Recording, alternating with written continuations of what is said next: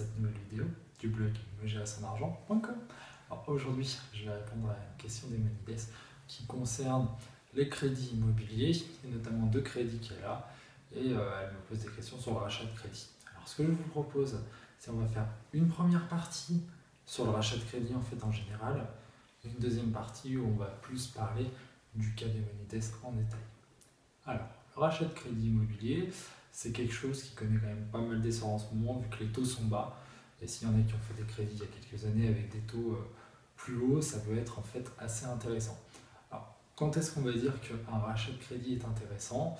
Il y a plusieurs critères. Le premier critère, c'est qu'il faut que la durée qui reste sur le crédit soit supérieure à la durée qui est écoulée. Tout simplement parce qu'en fait, au début du crédit, on paye beaucoup d'intérêts. Imaginons que ça, c'est ce que vous payez, c'est la mensualité de crédit au début, les intérêts, ça va être ça. En fait, avec le temps, ça va, ça va diminuer. Donc au début, on paye énormément d'intérêts et c'est pour ça que ça vaut le coup, si vous avez un taux élevé, de faire un rachat. En général, on va dire que c'est les 7 premières années où vous avez payé euh, vraiment le plus d'intérêts que ça vaut le coup de faire les rachats. Pour que le rachat soit intéressant, également, il faut quand même que l'opération soit conséquente, c'est-à-dire que le capital qui reste soit au moins supérieur à 50 000 euros. Si c'est en dessous, euh, vous allez gagner des clopinettes, voire euh, vous n'allez pas gagner d'argent du tout. Et il faut aussi, euh, ça c'est important, que, le différentiel, que le différentiel pardon, entre le taux de votre crédit et le nouveau taux soit d'au moins 1%. Ça c'est vraiment, on va dire, les choses importantes, c'est la base. Euh, si vous pouvez réunir ces conditions, ça vaut le coup, sinon ça va devenir un petit peu plus compliqué. Donc comment ça va se passer? Bah, Soit vous avez deux choix, hein. vous allez dans votre banque, celle où vous avez fait le crédit, vous allez essayer de négocier avec elle. Sachant que là, c'est tout de suite un peu plus compliqué. Parce que au moment où vous avez fait votre prêt, euh, la banque, en fait, euh, pour, pour, votre taux, hein, elle ne va pas le sortir du chapeau. Il y a, on va dire, le taux de l'argent sur le marché interbancaire euh, qui joue, mais il y a aussi, ce qui est important, c'est les obligations assimilables au trésor, qu'on appelle également OAT. Et en fait, votre banque, elle va regarder le taux des OAT sur une période 7 ans et supérieure. Et grâce à ça, entre autres, hein, il y a d'autres facteurs, elle va pouvoir vous donner un taux. Donc si vous venez la revoir 5 euh, ans après pour négocier, les taux ont, pas mal baissé, c'est bien. Mais là, la banque, euh, elle va rechigner parce qu'au moment où elle vous a accordé le crédit, euh, elle a pris des garanties, elle a fait des choses qui sont aussi calquées sur l'OAT. Et là, du coup, pour elle, il y a, clairement un manque à gagner. En fait, les banques, souvent, elles préfèrent perdre un client qui va faire racheter son crédit dans une autre banque hein, que de faire euh, de vous accorder en fait une réduction de taux. Alors attention, ça peut arriver hein, qu'elle vous le propose, mais en général, euh, elle va préférer que vous partiez parce que ça lui coûtera tout simplement moins cher. c'est tout bête, hein. c'est assez comptable. Donc ce qui va m'amener justement à l'autre façon de faire acheter votre crédit, c'est d'aller voir une autre banque et euh, d'essayer avec elle de faire un dossier pour que votre crédit soit, soit racheté. après aussi, ce qui peut être pas mal, ce que je vous conseille, c'est de passer par un courtier qui lui a l'habitude, qui pourra vous dire rapidement déjà si ça vaut le coup, et ensuite qui pourra interroger un panel de banque assez large pour vous proposer euh, donc euh, quelque chose d'assez intéressant. Mais euh, si vous planifiez de faire ça, il faut aussi que vous ayez quand même un petit peu de temps devant vous, parce que ça va être aussi un petit peu long, hein, ça va pas se faire du jour au lendemain, vous n'allez pas vous dire un samedi matin, tiens, j'ai rien à faire, je vais passer à la banque pour euh, essayer de faire acheter mon crédit. Euh, malheureusement, c'est un crédit immobilier, la somme assez importante, donc ça va pas se passer, on va dire comme ça. Il faut aussi que vous soyez conscient euh, qu'il y a des frais. Hein.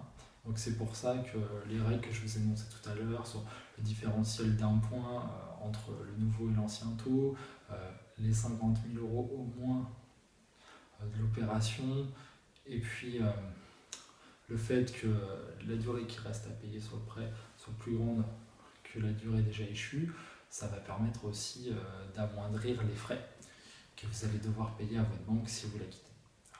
déjà, vous allez devoir payer ce qu'on appelle communément des IRA, qui sont des indemnités de remboursement anticipé, hein, tout simplement parce que vous allez rembourser, mais pour faire un nouveau prêt. Si vous remboursez parce que vous avez vendu votre crédit en général, là, euh, pardon, parce que vous avez vendu votre maison, en général, ça ne vous coûtera rien. Il faut le savoir. Et donc, là, qu'est-ce que vous allez pouvoir faire? C'est malheureusement pas grand-chose.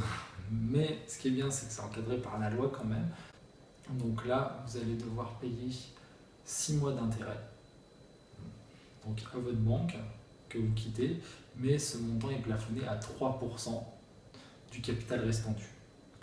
Donc ça, ça met quand même assez des garde-fous, mais il faut le prendre en compte. Il faudra aussi prendre en compte les frais de dossier dans la nouvelle banque et également les frais de caution, hein, que ce soit soit euh, si vous passez par une hypothèque, par une caution solidaire ou une caution mutuelle, voilà, il y a aussi ces frais-là qu'on oublie souvent mais qu'il ne faut pas oublier parce que vous allez devoir euh, donc les débourser pour le nouveau prêt.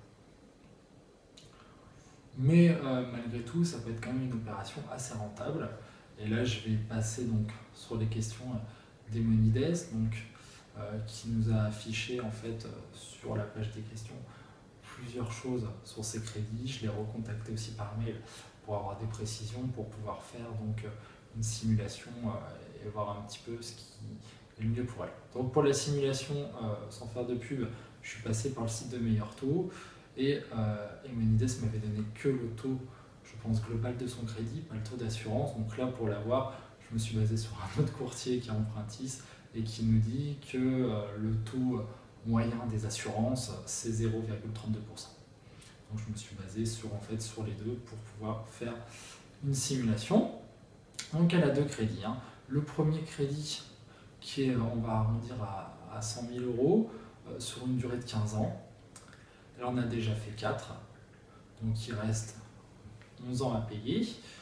Et là, le taux était, si je ne m'abuse, assez, assez bon marché, je trouve. Et donc, et eh ben là, en faisant la simulation, malheureusement, il me dit que euh, avec tous les frais, je risque de perdre, vous risquez de perdre de l'argent. Donc, euh, moi, il me disait, je ne te conseille pas de faire acheter le premier. Par contre, le deuxième crédit euh, de 221 000 euros, que tu as fait sur une durée de 25 ans, que tu as contracté il y a 3 ans, où là, euh, le taux était de 4,5, là, ça peut valoir le coup, effectivement, de le faire racheter, où là, meilleur taux nous dit que apparemment tu pourras gagner donc euh, moi j'ai mis un département, j'ai mis le mien, j'ai mis 69, hein, parce que je sais pas où tu habites. Et là il me disait que tu pouvais gagner un petit peu plus de 16 000 euros.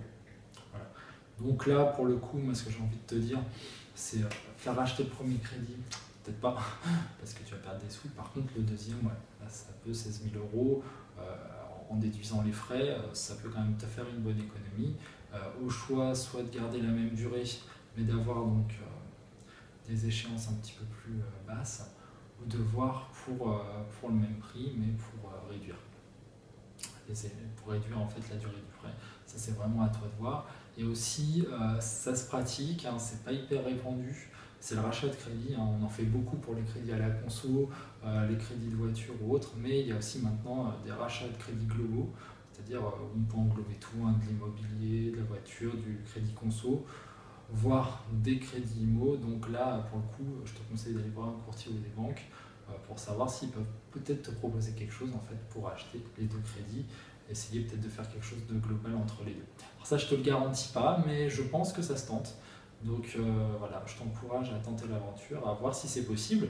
À peut-être nous le dire en fait dans les commentaires, hein, juste en dessous de cette vidéo et de la retranscription texte qui va arriver juste après. Euh, de nous dire voilà, si ça a été possible de faire un rachat des deux crédits ou pas.